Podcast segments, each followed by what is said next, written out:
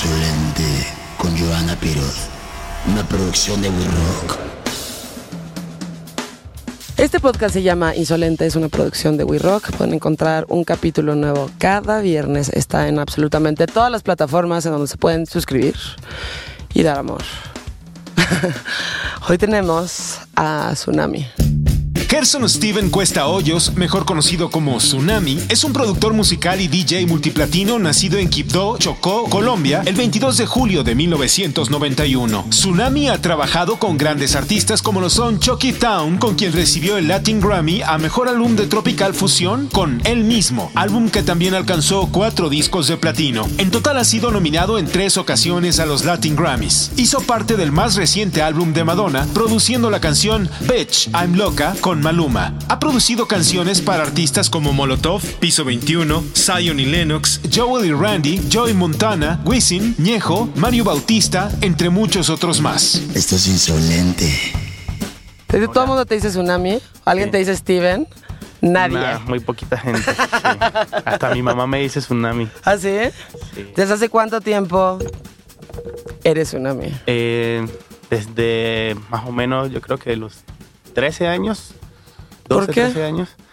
Bueno, el tsunami viene porque un amigo salió, perdón, de, porque un amigo me eh, del colegio con el que como que el primer artista que cantó sobre un- una pista mía, eh, muy emocionado me decía, eres un tsunami haciendo música. Ah, qué chingón. Entonces yo como que, ok, gracias. Pero luego me decía, deberías llamarte así, Tsunami, Tsunami. Y ¿Sí? yo como que, ah, no, al principio no me gustaba tanto. Ajá. Pero era de mi colegio y de mi barrio, entonces me decía Tsunami en ambos, en ambos lugares, entonces como ya todo el mundo, ah, Tsunami, Tsunami, y ya me terminó gustando a la final. La neta es un buen nombre. ¿eh? Sí, sí, la verdad. O sí. sea, como que es este. Es divertido, Ujú, pero a la vez es como imponente. Exacto. ¿No? Sí, sí, muy buen nombre.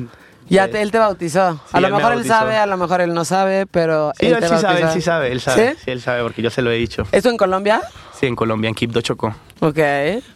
¿Hace cuánto estás en México? En México llevo ya dos años y medio, desde el, justo desde el marzo de la pandemia, marzo del 2020. Ok.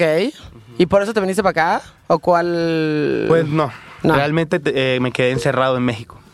Eh, Ok. me vine por los Spotify Awards Ujú. y, y justo ese día, el 5 de marzo, era el cumpleaños de, es el cumpleaños de Mario B, fue su cumpleaños 25 creo.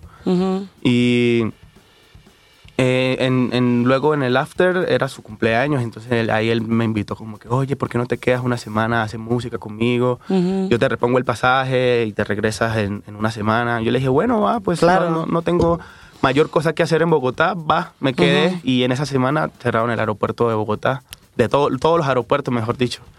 De Sí. quedé como que, wow, ¿y ahorita qué hago? Entonces me tocó quedarme, entonces me fui a vivir con él a los Sí, pues ya te Encinos. tuvo que adoptar, Ajá, ¿no? Sí, me fui a... tal cual. Ajá. Tuvimos que irnos a una casa más grande, pues porque no había tanto espacio en donde él estaba viviendo aquí en la ciudad. Nos fuimos a las afueras de la ciudad, llegando, Ok. llegando a Toluca. Sí, Y- sí, sí. y ya pero, ahí- pero, ajá, los encinos sí está Sí, lejezón. sí, sí, está un poquito lejos. Y ahí estuve eh, un año y medio, más o menos, Ok. eh, hasta que ya dije, no, esto está muy lejos de todo. Sí. Eh, y, y pues bueno, Ya te adaptaste, ya estabas aquí, ya tenías chamba, o sea, ya como que ya te... conseguí novia y, y- y vivía en la ciudad, entonces dije, no, vamos, me voy a ir para la ciudad con mi novia. Entonces ya ahora estoy viviendo con ella. Sí, muy bien. O sea, ¿ya te vas a quedar aquí? Sí, Supongo, ya, ya, ¿no? ya estoy haciendo el- el- los papeles de la residencia. Ok.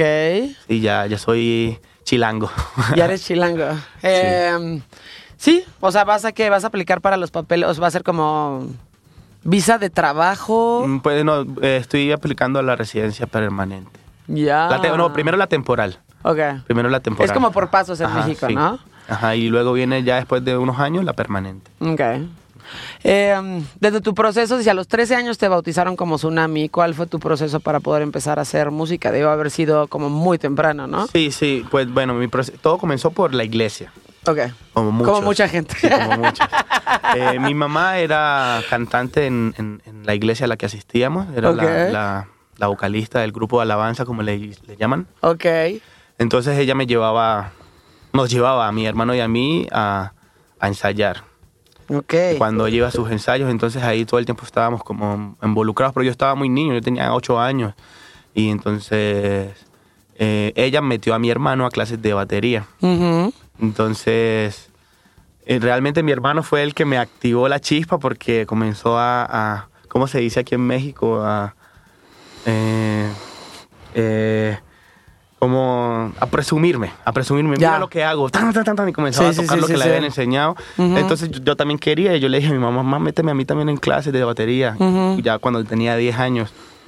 Y mi mamá me metió, bueno, mi mamá feliz que nosotros estuviéramos en la iglesia el mayor tiempo posible. Ahí es donde tomaban las clases de batería, Ajá, en la iglesia. En la iglesia. Ok. sí. Eh, el baterista pues del grupo de alabanza no, nos daba las Alabanza. clases. Sí, así le llaman. Eh, y este, bueno, comencé y pues terminé yo con como con más aptitudes, como se dice, para la música que mi hermano, porque Así pasa, ¿eh? Así literal, pasa. eh, al- eh, no sé, en cuestión de meses, no, ya no me acuerdo cuánto tiempo habrá pasado, ya yo le decía a mi hermano, ven, ven a ver. Y Sí. yo, tan, tan, tan, tan, y ya mi hermano hasta se salió de las clases luego. ¿En serio? Sí. ¿Lo intimidaste? No sé si lo intimidé, pero él... Bueno, pues sí, ¿no? Tal vez fue que de verdad yo descubrí lo que me gustaba y le seguí y él estaba ahí como por... Le estaban poniendo, ya. Entonces, No era su No era- realmente sí. su llamado de vida. exacto. Entonces ya a los 10 comencé, a los 11 años ya yo era el baterista de la iglesia. Órale. Ya yo era el que tocaba, ya ni si se me veía... Solo se me veía el piquito de la cabeza en la batería y yo era tocando. Ok. Y, y ya ahí estuve como hasta los 15 años más o menos. Y ya como que, bueno, comencé a alejarme un poquito de... De, de De la- Dios. De Dios, sí. comencé a descarrilarme, como dicen. Eh, porque, bueno, a los 12, 13 años más o menos conocí el Fruity Loops, que es el programa, eh, el del reggaetón. el- sí. Bueno, ahorita yo no lo uso, pero, pero es el que usa la mayoría de los que hacen reggaetón. Y Sí. la mayoría de los productores algún día pasaron por ahí. Sí. Entonces comencé, conocí el Fruity Loops con un amigo de mi barrio, al que siempre salíamos del colegio a la una de la tarde. Y yo a las 3 ya estaba en la casa de mi amigo porque yo no tenía computador en mi casa. Sí, sí, sí. Entonces iba y ahí aprendía con él a, a hacer pistas. Ujú. ¿sí? Y un día me acuerdo, mi hermano otra vez, mi hermano siempre, siempre está ahí eh, presente. Ajá. Eh, llegué, el, el- el- el chico era realmente más amigo de mi hermano que mío. Entonces un día yo llegué a la casa de- de- del chico y estaban los dos con el Fruity Loops abierto, ahí moviéndolo, cacharreándolo, tratando de hacer una pista. Entonces yo llegué yo, hey, como, ¿qué, qué hacen? Entonces eh, eh, mi, mi hermano me dijo, no, estamos aprendiendo a manejar el Fruity Loops. Y yo le dije, ¿qué es eso? Me dijo, este es el programa con el que hacen el reggaetón. Entonces eso me voló la cabeza. Pf, yo, Claro. ¿cómo así? ¿Con eso hacen el reggaetón? Sí, con Sí. esto. Entonces yo, ¿y cómo? No, pues aquí estamos aprendiendo. Entonces yo, bueno, vamos a aprender pues. Sí. Nos sentamos ahí a darle y, y igual que con la batería, yo seguí todos los días yendo a darle, a darle, a darle, a darle. Y en un año o no sé cuánto tiempo tampoco, ya yo estaba haciendo pistas de reggaetón ahí Claro. con mi amigo. Este, entonces ya comencé fue más a meterme en ese mundo, a, a estar pendiente al, al reggaetón, a las pistas de reggaetón, a tratar de imitar las pistas de reggaetón. Y, y ya, ya comenzó a comencé a desinteresarme un poco por la iglesia y por los caminos de Dios. Hasta Sí. que definitivamente decidí ya no seguir tocando porque ya me ponían como problema en la iglesia, como que me, le, le llaman disciplina. Ok. Me Decía, te vamos a poner en disciplina porque yo me iba a, a- a fiestas o porque yo me iba con... Habían unos eventos que se llamaban fashions en Quibdó, le decían fashions Ajá. eh, que era como un, no sé cómo le llamarán a este tipo de eventos aquí en, en México, en- pero son puros jovencitos de, de las prepas, como se les dice aquí, Sí. que el fin de semana se van a un lugar y entonces hay como cantantes, modelos, bailes. Ya, ya, o sea, y, fiesta. ajá, Una fiestas, sí, fiesta. ajá. Pero era de día, Ya. así que a las 3 de la tarde hasta las 7, 8 de la noche. Ya, ya, ya. Entonces, pues todo, obviamente todo el pueblo iba, todos mis amigos iban y obviamente yo también quería ir. Entonces Claro. yo me iba y en realidad no estaba haciendo nada malo, solamente estaba compartiendo con mis amigos y me ponían en disciplina por eso. ¿Y cuál era la parte de disciplina? O sea, o que... sea, que- no, no, me- no podía tocar, no me dejaban tocar en el domingo. Güey, qué Sí. absurdo. Sí, entonces yo como, yo, le, yo le dije a mi mamá, Qué yo, estupidez, si qué me van a poner a- a- en disciplina a cada rato por todo lo que hago, pues ¿yo para qué? Entonces yo no sigo tocando en la iglesia. no bueno, sigo- digamos que la iglesia sí te motivó a que te convirtieras en músico, Ajá, 100%. pero luego te desmotivó para que siguieras tocando particularmente ahí. Exacto. Y todo es culpa de la iglesia.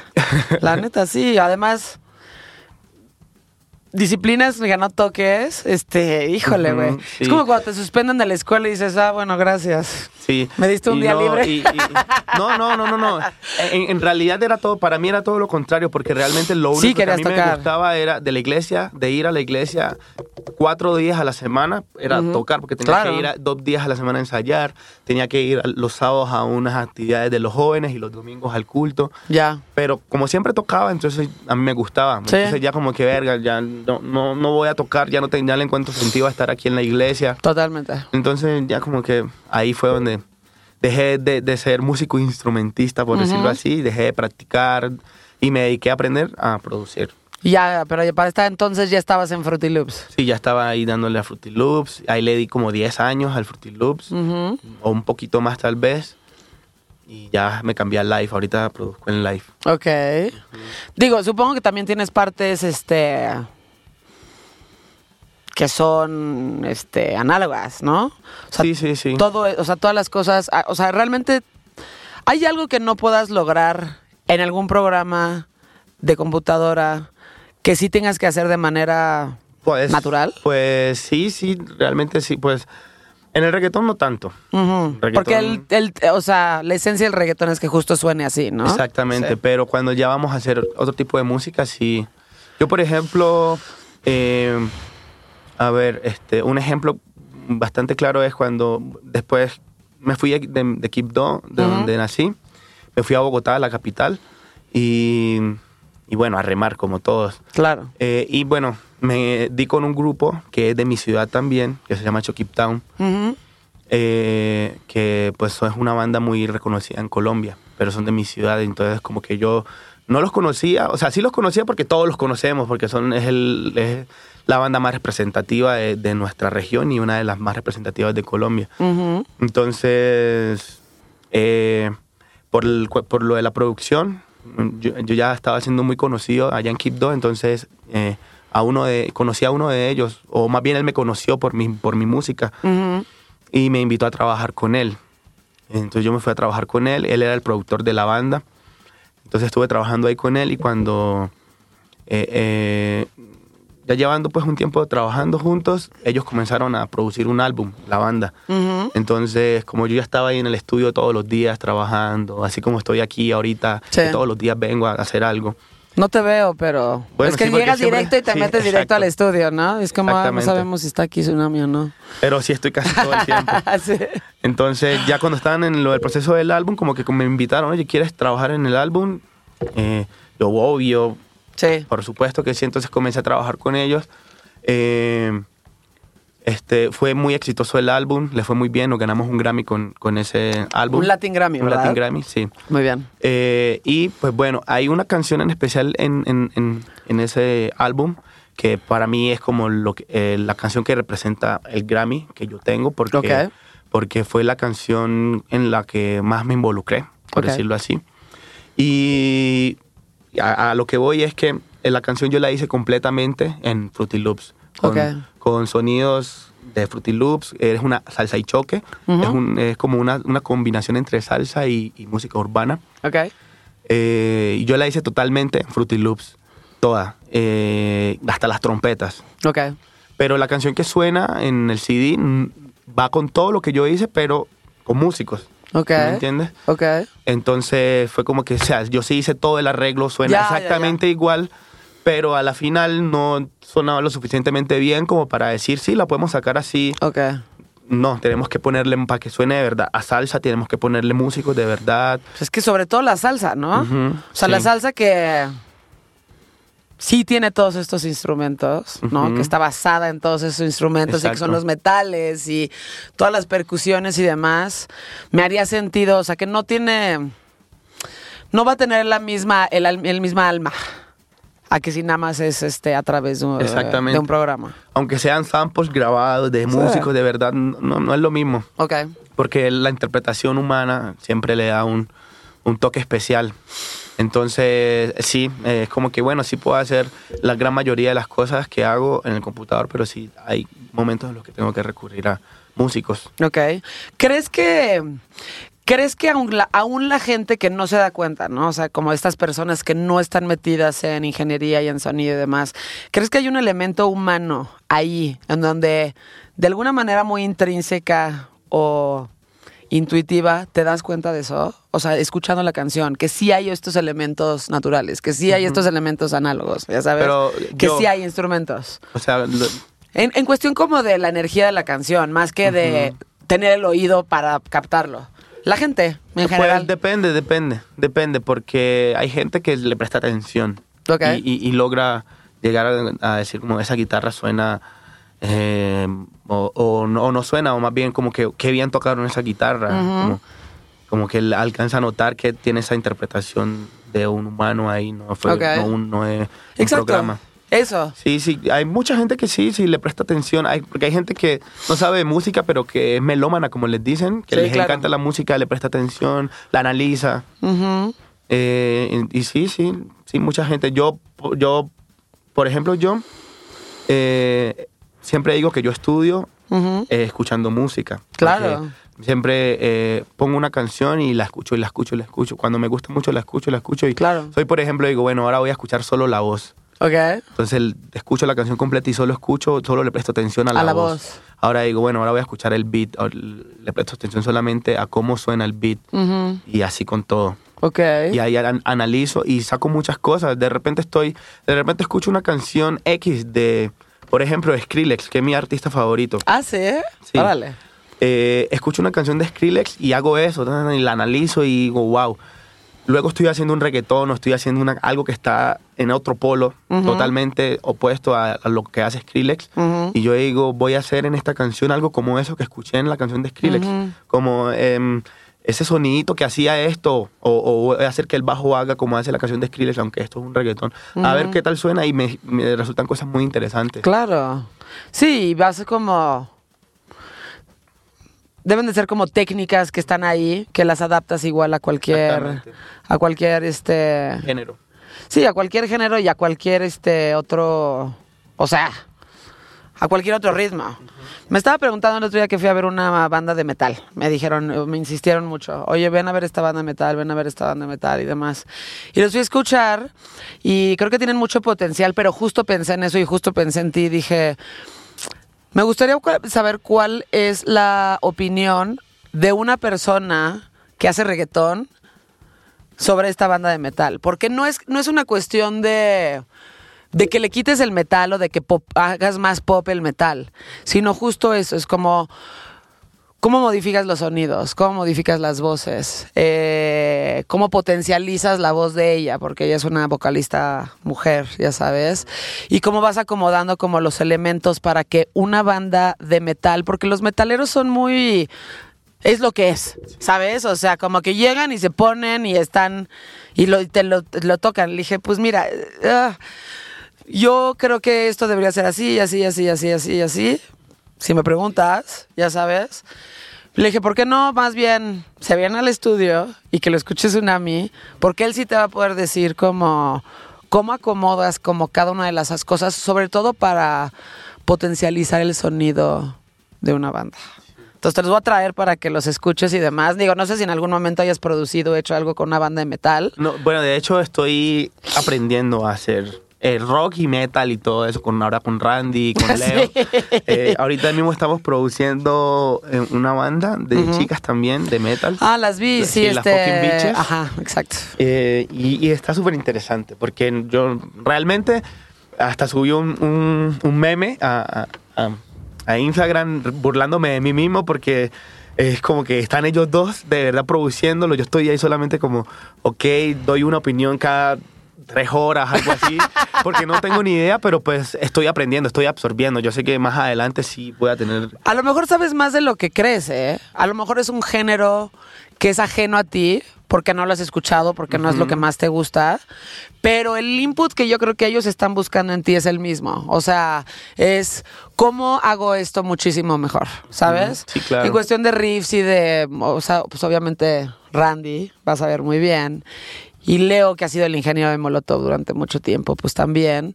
Pero yo creo que tu input va, va de eso, como están estos elementos aquí, ¿cómo hacemos que esto suene pasado de lanza? Exacto, ok, le integra Tsunami a, a y es lo que trataba de hacer, por eso yo, soy- yo estoy escuchándolo y digo como, ¿por qué no? Aquí aguanta hacer esto. Por ejemplo, les propongo cosas como métanle un beat de trap aquí a, este verso, a ver cómo Exactamente. suena, cosas así. Sí, porque creo que eso está muy interesante, ¿no? O sea, a- a- o sea eh, creo que cualquier género, pero este, en este, en este, o sea, ahora el metal, tiene que evolucionar a eso. O sea, tiene que evolucionar así, tener este tipo de sonidos, o así tener estos beats, o de repente meterle ahí, ya sabes, un poquito de maldad, güey.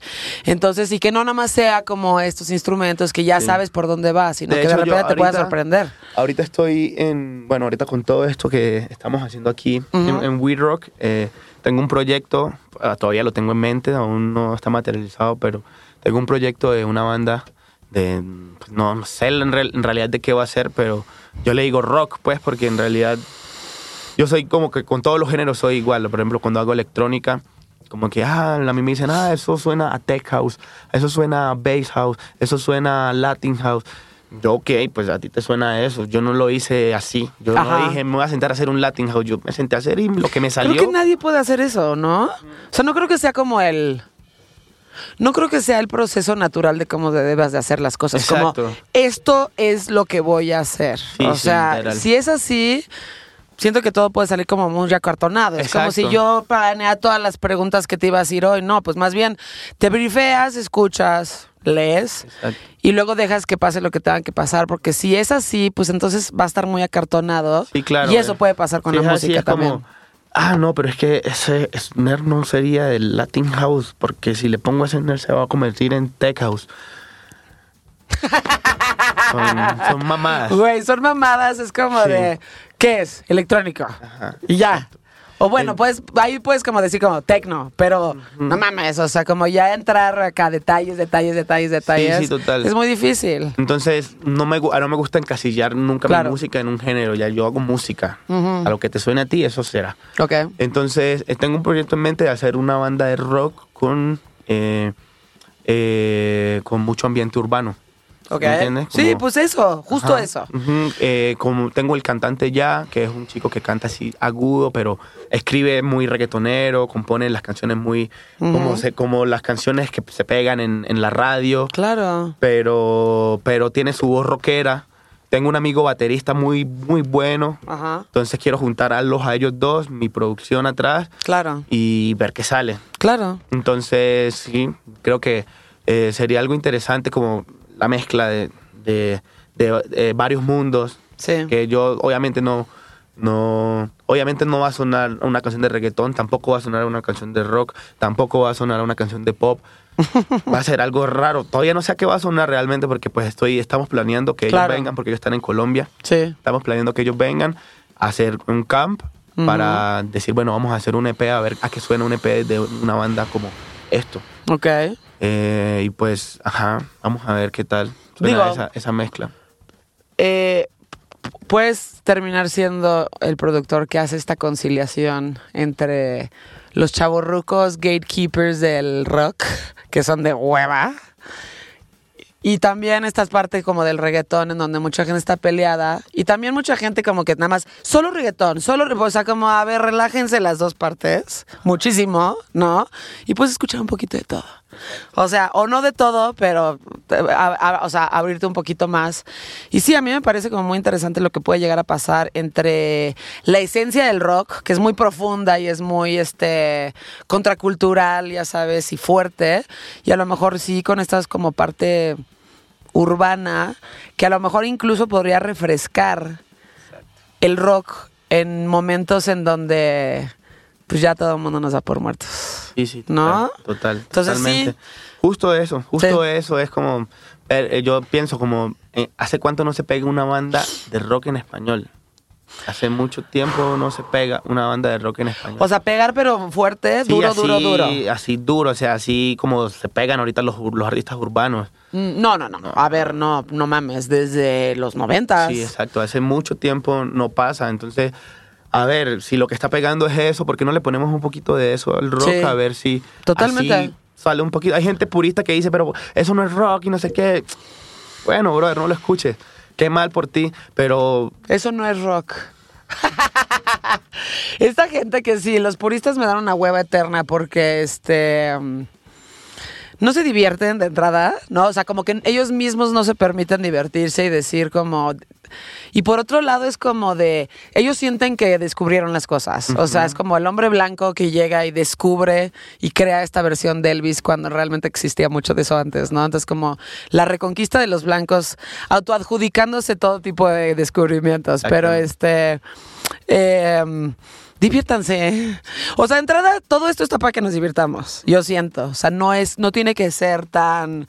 Es para que lo disfrutes, es para que te la pases bien, es para que te diviertas. Y por otro lado, también, no descubriste nada. O sea, tú no descubriste absolutamente nada. Y todos son como reinterpretaciones, remixes y rehechos de cosas que ya existían desde antes. Entonces, este. everything is a remix. Everything is a remix. ¿Te acuerdas de ese docu? Sí, exacto. Es buenísimo y te lo explicaba muy bien. Y por ejemplo, te explica que, que mm, Led Zeppelin sabía que muchas de sus canciones, muchas son plagios, pero burdos. O sea, When the Levy Breaks es un plagio. Claro que lo hicieron como no te pases de verga, qué cabrón lo hicieron. ¿No? total. Y por ejemplo, su canción más famosa, este, Stairway to Heaven, el intro es de una banda con la que turearon antes de sacar ese disco en el 71.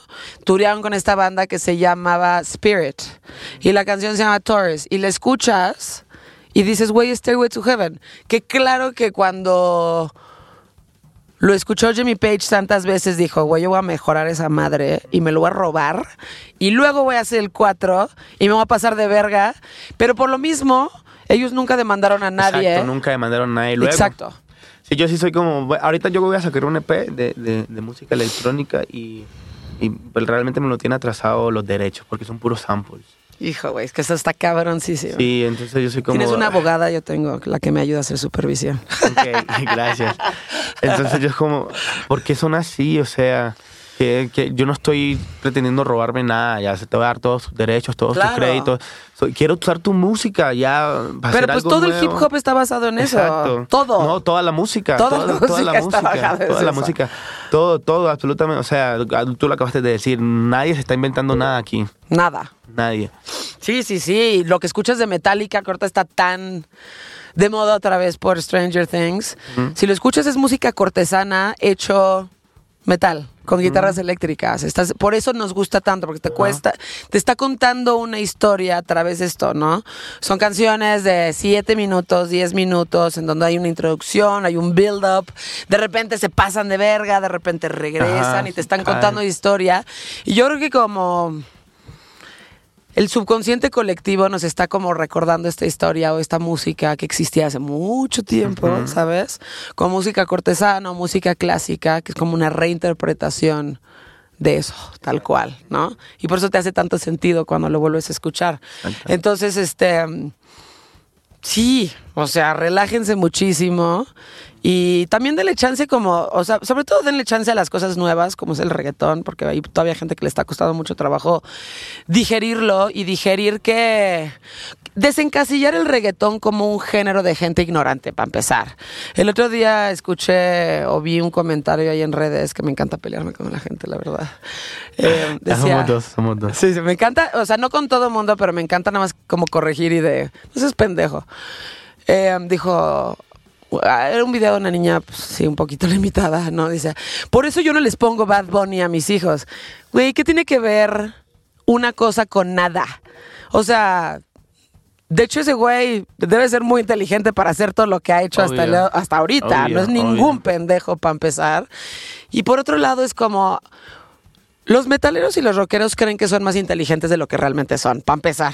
Y luego creen que los reggaetoneros o la gente de sonidos urbanos implícitamente son pendejos. Sí, total. Sí, 100%. No sé por qué, pero, o sea, no sé por qué los consideran como sub, como un subgénero. Sí, por, debe ser por... Es que como desde su inicio fue estima- estigmatizado. Eh, desde que comenzaron, eh, música de barrio, música de... de Ajá, de lo que te puedas imaginar. Probablemente sea por eso. O sea, porque es un. Son ritmos urbanos de barrio. Y otra vez el hombre blanco considera que si eres de barrio, pues no debes de tener mucha educación. ¿no? Exactamente, exactamente. O sea, Sí, este... También por, por el contenido de las letras, Claro. que aunque ahorita no, no está tan explícito y tan, tan de la verga como era en los 90, por ejemplo, eh, pues de todas maneras sigue teniendo su, su, su, su- su toque un poquito, eh, sí, como que mm, un poco vulgar todavía algunas Sí. canciones, pero de todas maneras... y misóginas. Ay, y Eso, es, eso- es como, ese es como Ujú. el tema, ¿no? Que es misógino. Pero pues también yo creo que es algo muy cultural. Ya, o sea, esos, eh, esos pelados lo que están haciendo es reflejar la cultura. Claro. Porque Eh, así es. Así es, exactamente así Exacto. es. Porque realmente así es. Porque hasta las mismas mujeres lo aceptan a la final. O sea, si tú vas y bailas una canción de Bad Bunny donde está siendo misógino como mujer, Sí, lo claro. estás aceptando también. Claro. Entonces, es la cultura. Ellas lo están aceptando porque es la cultura. Ellas saben que... Sí, porque no te lo estás cuestionando, porque así es. Exactamente, entonces pues las mujeres aman a Bad Bunny, marica, a pesar de todo lo que ha hecho en sus canciones, lo La neta, aman. sí. La lo neta, aman, sí. O sea, mi novia ama No, y se arrastran así como, güey, o sea... En estos días vi un video de una chica que se subió a la tarima a tratar de abrazarlo y se cayó y se jodió. O sea, lo aman. Ya, o sea, ¿por qué? Porque realmente el man está reflejando la su cultura. El man en sus, en sus rimas siempre tira muchos datos así culturales, así como que y me la pasaría contigo viendo TikTok, cosas que tú de verdad harías con tu jeva. ¿Sí me entiendes? Entonces es como está reflejando tu vida, tu cultura, por eso el man es famoso, por eso por eso logra lo que no logran los rockeros, porque no lo lograron ni siquiera en los 80s y en los 90s cuando cuando fueron lo que lo que fueron los rockeros, no Sí. lograron tener una influencia tan cabrona como, bueno, también las redes sociales ayudan mucho en, en- Sí, ahorita en eso sí, ahorita. definitivamente sí. Pero, pero pues uno, uno va a ver, Bad Bunny con, saca un álbum de 23 canciones y 20 canciones están en el top 100. Sí. Es una vaina impresionante, eso ni los Beatles. Sí, sí, sí está muy cabrón. Y no sé, me hace pensar sobre lo que decías como de las mujeres que querían estar con él y todo esto. O sea, a ver, ¿hasta qué punto? Es que no sé si tomárnoslos en serio, eso es a lo que voy. O sea, yo escucho y tengo el vinil del general y me parece brillante. Eh, Y está- el, el EP que te dije que vas a sacar, tengo una Sí. canción de general remixeada. Me parece brillante. Y todo, obviamente, lo que está diciendo es horrible. O sea, como de saca la gorda, esa vieja está fea, esa- ya sabes, como todo sí, eso. sí. Pero a mí, a mí, a mí me hace reírme mucho porque. Porque siento que no te lo puedes tomar en serio. O sea, es como me estoy divirtiendo. Al final es música, es arte. Puedes no consumirlo si no quieres. Si a ti te ofende, puedes no consumirlo, ¿sabes? Pero tampoco no los debemos de tomar tan en serio. Hay cosas que sí te tienen que tomar en serio. La pornografía infantil es algo que se tiene que tomar en serio. Una violación o un abuso sexual se tiene que tomar en serio. Sí, o, Este, llevar, o llevar las cosas de las palabras o de las rimas a los hechos. Exacto. Eso, güey, lo tienes que tomar en serio, Exacto. ¿no? O sea, cuando realmente hay acciones en donde realmente estás lastimando a una persona, eso lo tienes que tomar en serio. Pero realmente nos tenemos que tomar en serio tanto, pues, güey, las palabras de unas personas que están haciendo eso. O sea, no estoy diciendo que esté bien o esté mal, pero siento que es algo muy subjetivo y que cada quien tiene que decidir en qué en qué nivel de importancia está en su vida y si decide consumirlo o no, pero tampoco creo que podamos, ya sabes, eh, generalizar que ese güey es misógino porque habla de eso. Tal vez sí, tal O vez sea, no, pero no que- sé, o sea, A ver, si tú lo ves como una persona que. A Un godín, como dicen aquí en, en México. Un godín que, eh, sin ser despectivo ni mucho menos, eh, eh, que, que no le gusta el reggaetón, que escucha rock, no sé qué, que tan, tan, que no sale un fin de semana a perrear, Sí. a, a- a- a- ir a bailar con las chicas. O una, una vieja que no hace eso, no sale y, y no va y, y- y le restriega el culo a un man en, el, el fin de semana en una discoteca, si lo si, si ve ahí y dice, escucha Bad Bunny y dice, no mames, ese man se pasa de verga. Pero una chica que de verdad el fin de semana sale a hacer eso, Sí. lo ve muy normal. Dice, Claro. no, pues yo, yo no estoy haciendo nada malo, estoy bailando, marica, así se baila, así se baila el reggaetón.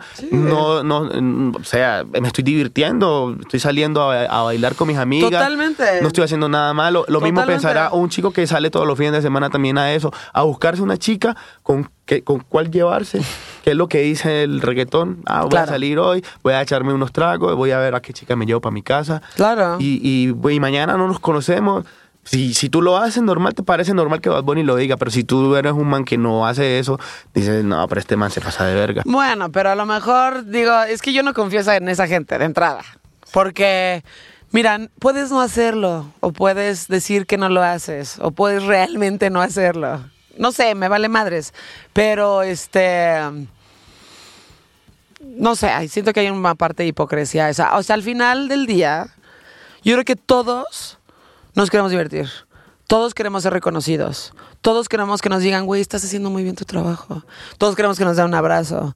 Todos queremos que tu papá te diga, adelante, mi hijo, lo hiciste muy bien. Total. Todos estamos buscando reconocimiento y amor. Depende de, de quién, depende a qué nivel, pero todos queremos que nos digan, chido, güey, estás chido. 100%. Entonces, si estás criticando a la vieja que es, va y baila y saca el culo y todo eso, y a ti te molesta, o te ofende y lo juzgas desde ese punto de vista, pues debe de haber algo de ahí que si quieres eso, porque si no, no más, o sea, no te, importaría. Simplemente te valdría madres y ya. ¿sabes? Sí, sí, total. Pero es algo que en donde tú se estás sintiendo personalmente ofendido. Yo sé que, por ejemplo, digo, además de que no tengo coordinación, pero no soy el tipo de persona que sale a un perreo y se saca las tetas o las nalgas y así. Pero me vale madre si otras viejas lo hacen, ¿sabes? O sea, no me importa. Exacto. No me importa. Yo no lo hago, pero si alguien más lo hace, está bien, no pasa absolutamente nada. Entonces, a lo que voy es, debemos de tomarnos tan en serio como lo que está diciendo en sus Exacto. letras. No, o sea, O sea, hay que- realmente... Hay que salir a bailar y ya, no estar pendiente. Yo creo que sí. Eh, a- a- a- a- ellos, ellos dan un argumento muy válido que es, dicen, yo no estoy haciendo música conciencia, yo estoy haciendo música para que bailen. Exacto. Y ustedes no van a bailar una canción que esté hablando de la naturaleza y de la Pachamama y eh, nada. nadie la va, nadie la va a bailar. ya. Entonces Exacto. ellos dicen, nosotros hacemos música para bailar y por eso lo hacemos así. Es para que te diviertas. Es como Exacto. cuando estás con tus amigas y sabes que estás en confianza y dices, órale, prostituta, perra, pendejas. Y, y no sé lo que realmente quieras decir a tu amiga. Exacto. Nada más lo estás diciendo de cotorreo para que se Sí, caguen todas de total. risa y, Y, ya. así, no- no, mm, yo en mi caso particular, yo con mis amigos, yo a mis amigos nunca les, les escribo, hola eh, amigo, ¿cómo estás? Hey, careverga, entonces, ¿qué Sí, pasa? exacto. Hey, ¿cómo fue? Exactamente. Y porque eso es más divertido. Es porque ahí hay este.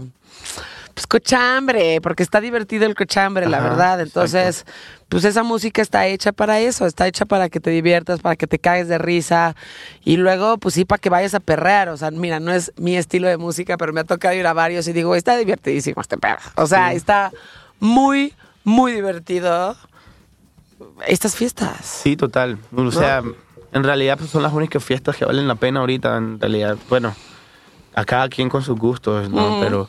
Pero pues uno va a una fiesta de perreo y, y ahorita las fiestas famosas son de perreo y electrónica. Claro. Y creo que es una combinación súper ganadora. O sea, uno, Súper ganadora. uno echarse en una fiesta, te ponen perreo, luego te ponen electrónica y así, así. Genial. Claro. Eso lo haces tú también, ¿no? Sí, sí, eso se llama open format, le llaman. Eh, que es como, bueno, tocar abierto, pues lo que, lo que sea. ¿Y qué Va. fiestas están ahorita buenas ahí, en México? En México, pues, pues bueno, mm, eh, así Porque si no hay que armarlas. Sí, hay que, definitivamente hay que armar. Definitivamente, pues bueno, yo ya ahí tengo también eh, algo pensado aquí con We Rock en- para armar un algo así de... hay que hacerlo. sí. Tenemos una terraza eh, hermosa. exactamente, en esa terraza. Podemos hacer, tengo el sueño, no lo sabes, pero yo tengo un sueño muy banal de hacer las mejores micheladas de México. Y ya tengo el logo y dice Michelandia. Un lugar, un lugar llamado Michelandia. Está genial. Güey, sí, entonces son estas como, ya sabes, vasos, cerdos, ya sabes, y entonces haces la salsa especial, le pones todas estas mamadas que, güey, para mí no hay nada más cabrón en la vida que una pinche michelada. Es tan sencillo y tan cabrón al mismo vez, entonces eso, Michelandia, fiesta de perreo, De perreo y electrónica. y electrónica. Genial. Hay que genial. hacerlo. Sí, hay que hacerlo. Hay que En esta terraza una que está barrita de increíble. Michelandia en las fiestas. Exacto. Está- está Barrita de. Michelandia, mezcalitos, creo que porque siem- siempre tiene que haber un fuerte, y perreo urbano electrónico. Ya lo tenemos que hacer, Tsunami, definitivamente. Eso va. Ahora, este, vamos a tener como más accesos para el ruido y demás aquí, Sí, para no sí. molestar a los vecinos y demás, pero eso ya se va a solucionar muy rápido. Este, entonces estás ya viniendo a We Rock como de manera, pues que, Sí, sí, casi todos los días. Estoy trabajando el EP que te digo, que va a sacar, que es de como Latin Tech House, le llamo yo. Es son puras canciones de... Se llama noventero. Primero porque yo soy de los 90. 91. Ajá. Qué joven eres. Eh, y ni tanto ya. Güey, ya pienso, veo, veo cuando llega gente como tú que lo vio y digo, nació en 1991 y quiero llorar, así digo, "Oh". No, pues, Y a ver, tampoco estoy tan, pero güey, como que ya dices, "Oh". no, pues a mí me pasa lo mismo con los de los 2000, cuando, ah, yo, yo soy del 2002 y sí, ¿Qué güey, que naciste ayer. Ajá. es- este, estoy trabajando esa, en el noventero, son, es un EP de, de remakes de canciones del Latin House de los 90. Ok. Eh, ahí está una del General, otra de Fulanito, otra de Proyecto 1. Puta, güey, todo eso Eh, es divertidísimo. Sí, hay otra de Sancocho. Un, eh, hay, en los 90 en Puerto Rico había un movimiento de Latin House super cool. Eh, entonces yo me topé con una canción de esas un día y, y dije, wow, qué cool lo que hacían, marica. O sea, eso fue hace 30 años y, y, y- y está cool. O sea, se escucha el sonido antiguo y todo, pero, pero habían cosas muy cool. Entonces yo dije, esto eh, actualizado, hacerle un upgrade a esta, a esta música estaría Ya. muy cabrón. Entonces eso fue lo que me puse a hacer. Agarré a capelas y comencé a, a, bueno, ¿cómo haría yo esta canción? Y hacer otra cosa totalmente diferente, solo usando las acapelas de las canciones y en algunos casos eh, algún riffcito, algún sonido que me interesara de esa canción o de alguna otra canción. Por ejemplo, hay varias canciones que tienen una melodía de una canción y la capela de otra y encima Ujú. todo lo que yo le puse. Entonces, eso es lo que estoy ahorita. Estoy en proceso de mezcla. Ajá. Estoy también eh, trabajando un EP de Kondo, que es pues, como la primera artista que voy a, a firmar aquí con We Rock. Eh, es mi novia también, sino que no me gusta decir que es mi novia, o sea, siempre digo como que es mi artista, porque aquí es mi artista, ¿sí me entiendes? Entonces- Fuera de aquí es tu novia. Exactamente, entonces sí, porque eh, me ha pasado mucho que al principio cuando comenzamos a hacer la música, eh, cuando comencé yo como a buscar cómo moverla, quién mostrársela, no sé qué, yo dije, ah, no, es que le estoy haciendo música a mi novia y no, no lo tomaban Sí, en serio. no, sí. No lo y, tomaban en y- serio. y- y haces bien en hacer esa diferencia porque no lo estás promoviendo porque sea tu novia, lo estás promoviendo porque es tu Porque artista. es un proyecto bien cabrón. Exacto. Entonces ya, entonces ya comencé a dejar de decirlo. Ah, no, tengo una artista que estoy firmando. Eh, tan, se llama Condo, es venezolana. Eh, escucha. Sí. Entonces, ese, ese es como el, ese es lo que estoy trabajando ahorita con We Rock. Esos dos proyectos. Y un tercer proyecto va a ser la banda que te acaba de decir que en los próximos meses vamos a comenzar a darle play a eso. Muy bien. Este, y sí, el, el proyecto de Condo está muy, muy cabrón. Es, no sé ni tampoco qué es, es, es pop con todo lo que se me ocurrió. Eh, o sea, fue literal como una mezcla de, de todo lo que nos gusta a ambos. Ok. Fue porque fue, es que se dio muy, muy natural porque yo ni siquiera sabía que ella cantaba. Ok. Ya llevábamos como cuatro meses saliendo y un día ella subió a su historia de Instagram un, cover de una canción cantando y yo, wow, tú cantas así de bien, no, no lo sabía, no, no me lo habías dicho. Es muy, ella es muy artista, ella pinta, baila, canta, pero yo sabía que pintaba, eso era lo que yo sabía, eso es lo que ella me había dicho. Entonces, yo, ok, pues bueno, aprovechemos el tiempo. y hagamos música, eh, o sea, Claro. cantas bonito, tienes un novio productor. Qué chingón. ¿Nunca viste el meme tiempo. este de Cristóbal Colón? Que decía, vine buscando cobre y encontré oro. Literal. tal cual. Ese tal cual. Entonces, comenzamos a, a- a darle y comenzaron a salir muy buenas canciones y ok, como que está, está chévere. Y fue así como combinar todo lo que ella me enseñaba y todo lo que yo le enseñaba, que yo veía que a ella le gustaba. Órale, qué chingón. Comenzar como a combinarlo y, y ya comenzaron, ya tenemos el EP completo. Ya, Órale. Sí, ya está para mezcla. Y, y comenzar a grabar videos. El, el proyecto ya está, mejor dicho, ya tenemos todo estructurado. Como Ok. ella pinta, eh, pues vamos a, a hacer Sí, ya. como las portadas de de todo. van a ser pinturas de ella. Ok. eh, y todo el- lo visual de los videos va a ser alrededor de todo el arte. ok. Entonces sí, está, está cool el proyecto. Vamos a ver cómo ¿Para cuándo va. saldría esto? ¿Más Esto o va a salir en febrero. Febrero. Eh, el- Es nuestro. Es la apuesta porque, pues, bueno, queremos salir con todo. eh, eh, entonces vamos a, a coger este, este fin de año para hacer todo eso, hacer las pinturas, Ya. eh, a montar show, ensayarlo. Eh, ella tiene que aprenderse sus coreografías y Claro. todo. Entonces, estos cuatro últimos meses del año vamos a trabajar en eso y ya en febrero salimos. Muy bien.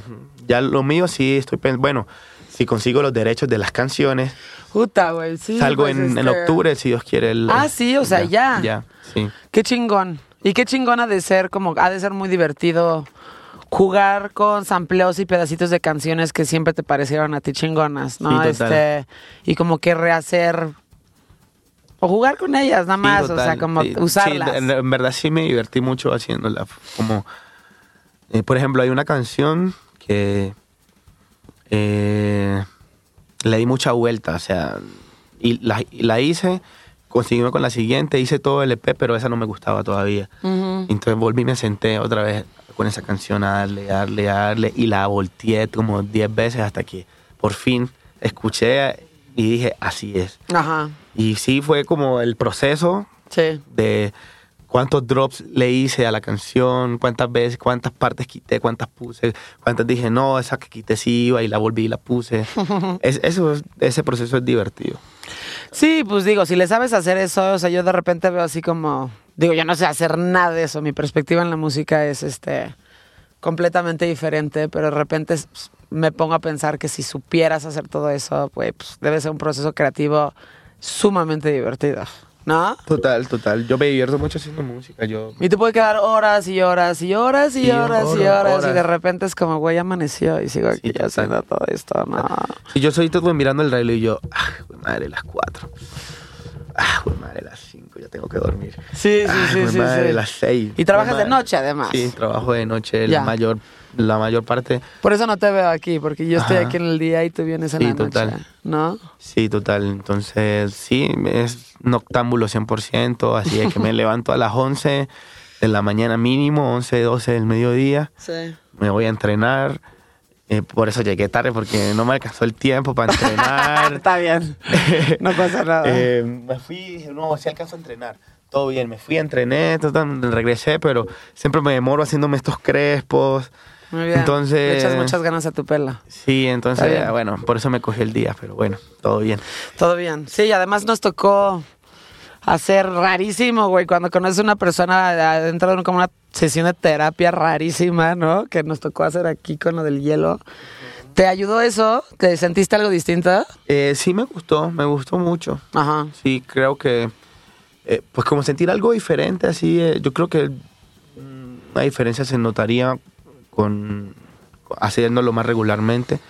Sí, claro. creo claro, que más claro. bien, tanto de notar una diferencia fue que me gustó, como la sensación, como, como que sí, como, o sea, a mí siempre, a mí me gusta mucho explorar mi cuerpo, por decirlo así, como hasta dónde puede llegar mi cuerpo, lo hago con las drogas, lo hago con, Sí, a mí con, también. y con me gusta todo. explorar mi cuerpo Exacto. como viendo qué voy a sentir en Ajá, eso. exacto. Eso era justo porque lo hice yo, ¿eh? O sea, a ver, ya había echado, ya me había echado un poco el documental este de, de Wim Hof y lo que te hace el hielo y la terapia de la respiración y el hielo y como que no terminaba de entender y dije, bueno, pues si me lo van a dar, claro que lo voy a hacer y vamos a ver qué, Exacto. vamos a ver qué se siente.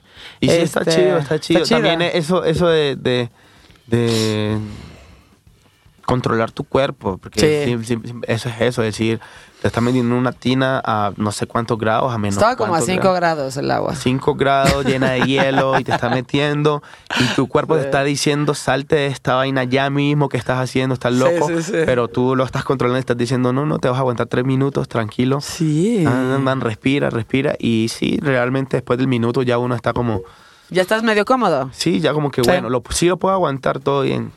Y, y sí, yo me Y sí, metí neta, incluso sí. todo con la cabeza y todo. Sí, claro, tú fuiste el único que se metió con la cabeza y todo. Yo, la neta, no fui tan punk, pero sí aguanté 3 minutos 20, algo así. Y este, a mí se me pasó algo muy raro, güey. O sea, como que sí entré en un estado de meditativo muy cabrón durante los próximos dos o tres días. Como que sí estaba así de tratando de como descifrar qué había entendido, porque sí siento que mi cabeza internamente sí hizo como sinapsis en un punto en donde no existía, ya sabes, y este y luego hace el otro día que estuve ahora que estamos en época de lluvia, este me agarró la lluvia, es naquísimo decir me agarró la lluvia. Pero me agarró la lluvia en Reforma, pero de noche y yo venía en mi bici y entonces pues güey, me agarró justo subiéndome a mi bici. Y entonces este como que vi a todo el mundo correr y meterse y así y luego dije, güey, estoy en una pinche tina tres minutos con agua a 5 grados. No va a pasar nada. Me voy sí. con tiempo. No voy a romperme la madre. No voy a arriesgar. Y me voy a ir tranquilita. Estos tres kilómetros en mi bici. Y obviamente llegué empapada, pero lo que pensé fue. Es que Co- nada es grave, no pasa exacto, nada. Justo, justo lo que decía Bego en- Sí. antes, que era como aceptar las cosas. como, Sí. Así es, está lloviendo, pues está lloviendo. Está lloviendo. Está bien, se claro. te vas a mojar, te ya, vas a mojar, pues te claro. secas. Exacto. O sea, antes hubiera sido de corre, pedalea rapidísimo, ya sabes, o escóndete, o de plano, espérate a que pase y luego te vas a tu casa. Y esto fue como de fuck it, güey, me voy a mojar. No me va a pasar nada. O sea, y me fui súper tranquila mientras veía a todo mundo correr, ya sabes. Y ya llegué y dije, pues no está nada grave, nada más, o sea, Sí. luego ni siquiera pensamos en esas cosas, como de estamos acostumbrados a reaccionar a lo primero y no a darnos chance como de, güey, no va a pasar nada, Exacto. ¿no? Sí. De- Creo que también, eso también me, me- me pasó en, en los días posteriores al- a, a la inmersión en el hielo.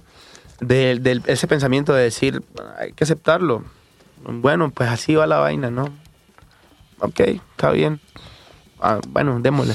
Creo que es algo que lo he hecho siempre, pero ah, como lo acabaste de decir, ahora soy consciente de, de que Claro.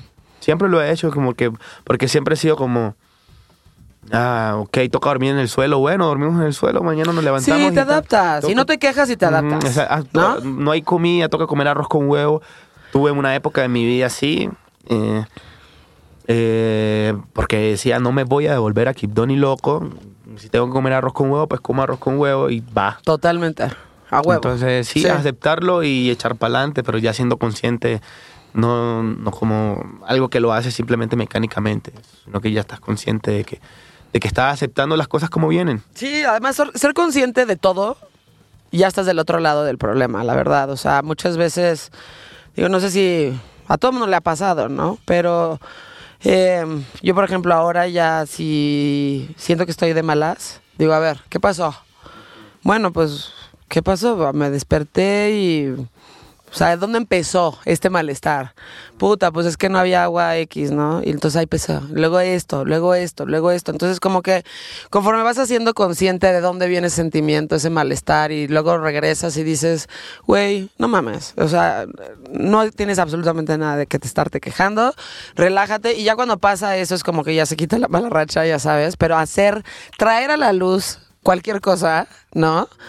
Eso este, es la mitad del camino para solucionarlo. Entonces, este, y, pensar que hay tanta gente que como que realmente ni siquiera sabe por qué está respondiendo en la forma en la que está respondiendo. ¿no? Pero bueno, estuvo, estuvo bien. Me parece que lo vamos a hacer ahí varias veces aquí. ya Yo- nos hace falta una Sí, vez, sí, porque sí. como que ya lo soltamos. Ahora, diario me estoy echando regaderazos de agua Yo fría. también ¿eh? fría. Yo siempre salgo de, de entrenar y para el baño agua fría 100%. Ya en la noche sí me echo la Sí, no, esa tampoco. calientica, pero de día siempre agua fría. Sí, de día yo también ya me baño y así, lo más fría que se pueda el agua y ya sales así, ya sabes. Súper Pinche rico, ninja. súper fresco. Ninja. A mí me encanta. Yo, de hecho, yo, yo lo hacía desde de, antes de, de, de lo del hielo, yo lo hacía, bañarme con agua fría. de ¿Ah, sí? día, sí. Ah, Cuan- ok. Después de entrenar.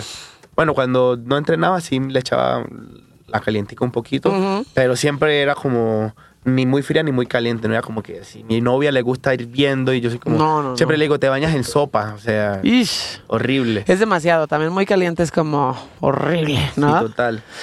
Entonces siempre después de entrenar, agüita fría. Claro. Pero entonces ahorita, después del hielo, ya es como que ya me gusta más. Es como que, Claro. ah, qué rico el agua fría. sí, sí lo disfrutas muchísimo más. Exactamente.